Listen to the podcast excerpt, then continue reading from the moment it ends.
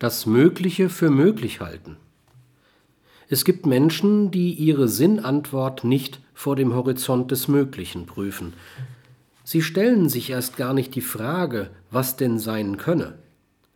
Damit aber wird die Sinnantwort, die Zielorientierung abstrakt, sie führt nicht zu effektivem Handeln. Vermutlich wäre es vernünftiger, die Frage, was sein kann, der Frage, was sein soll, voranzustellen. Doch ist solche Vernunft meist nur da anzutreffen, wo Menschen schon erhebliche Erfahrungen mit effizienten Strategien gemacht haben.